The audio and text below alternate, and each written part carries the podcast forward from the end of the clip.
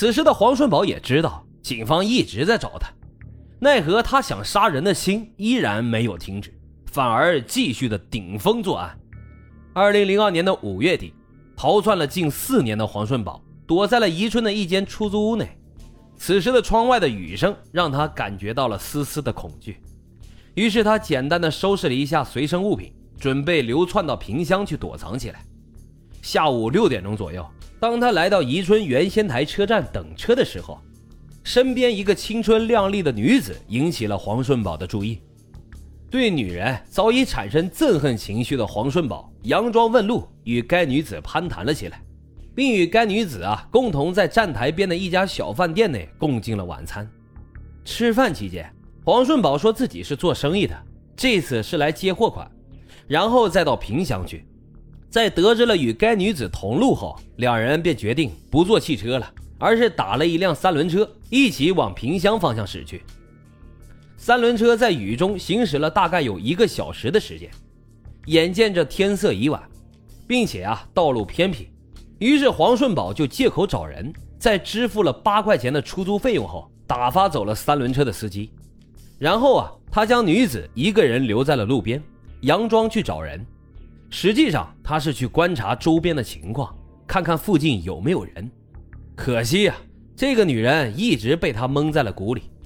转了一圈后，黄顺宝回来了，并且露出了他凶残的本性。他立即从包内摸出了一把寒光闪闪的砍刀，顶着该女子的胸部，恶狠狠地喝令她到路边的树林中去。黑黑的树林中，黄顺宝逼着该女子掏出了身上所有的财物，然后又动手抢下了该女子的一对金耳环。此时的黄顺宝已经是一个视生命如草芥的恶魔了。之后，他扒光了该女子的衣服，从她身后用衣服勒住了她的脖子。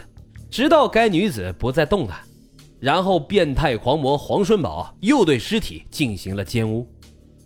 最后，他简单的用树枝将女子的尸体进行了遮掩，然后便来到了路边，打了一辆出租车回到了宜春。二零零二年六月的某一天晚上十一点钟左右，此时已经从宜春逃窜到萍乡的黄顺宝在火车站附近游荡着，继续寻找作案的目标。这个时候啊。一名三十岁左右的女人来到了他的身边，问他是否要住旅社。在得知了有灰色服务后，黄顺宝跟着该女子进入了一家小旅社。俩人在一番云雨之后，便双双的睡了过去。凌晨两点钟，黄顺宝爬了起来，从随身的行李内拿出了一把一尺多长的砍刀，架到了还在睡梦中的失足女的脖子上。该女子惊醒后，被眼前的景象给吓呆了，一再祈求着黄顺宝饶她一命。而杀人如麻的黄顺宝见其根本拿不出钱来，就从他身后用床单勒住了女人的脖子，直到他不再动弹。真的是猪狗不如啊！不光白睡了人家还不行，没钱就把他杀了，简直就不是人。之后啊，黄顺宝在他的包内只搜到了几块钱的硬币，接着。黄顺宝又顺手将隔壁房内旅客的一部三星手机给偷走了，然后匆匆的逃离了宾馆。等到天亮啊，这黄顺宝居然还回到了案发地，眼见周围围了那么多的人，还有公安在现场进行调查，随后他立即就逃回了宜春。不过这一次他就没有那么幸运了。二零零二年七月十七日晚，宜春市公安局接到群众举报。他们在城南电影院一录像厅内将黄顺宝抓捕归案，并当场缴获了一把一尺长的砍刀。而一再声明自己敢做敢当的黄顺宝，在两天多的时间内，很爽快的就交代了他所犯的十六条命案。但是当警方问到你到底偷盗了多少次，共盗得多少赃款时，黄顺宝却傻了眼。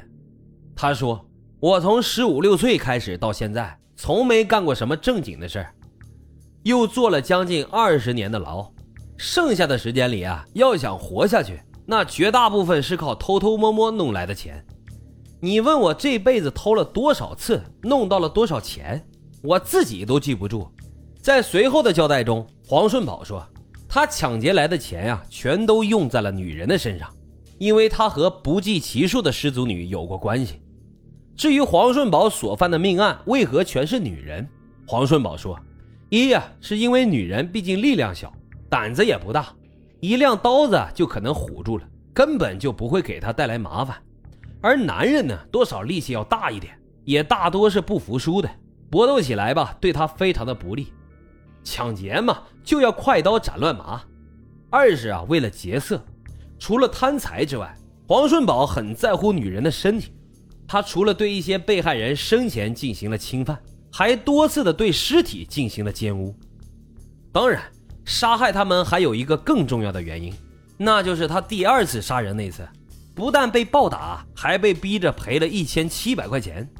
从那时候开始，他就恨上了女人，尤其是最恨那些说话凶巴巴的女人。至此啊，这起令多地恐慌的变态杀人狂黄顺宝案。终于被成功的破获，随着一声枪响，恶魔黄顺宝也终于是结束了他邪恶的一生。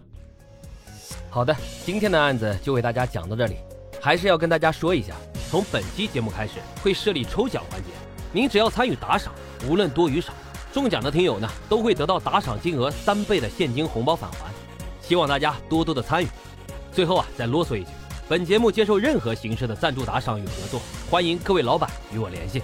好了，破解犯案动机，解剖人性善恶，感谢收听老白茶馆，我们下集见。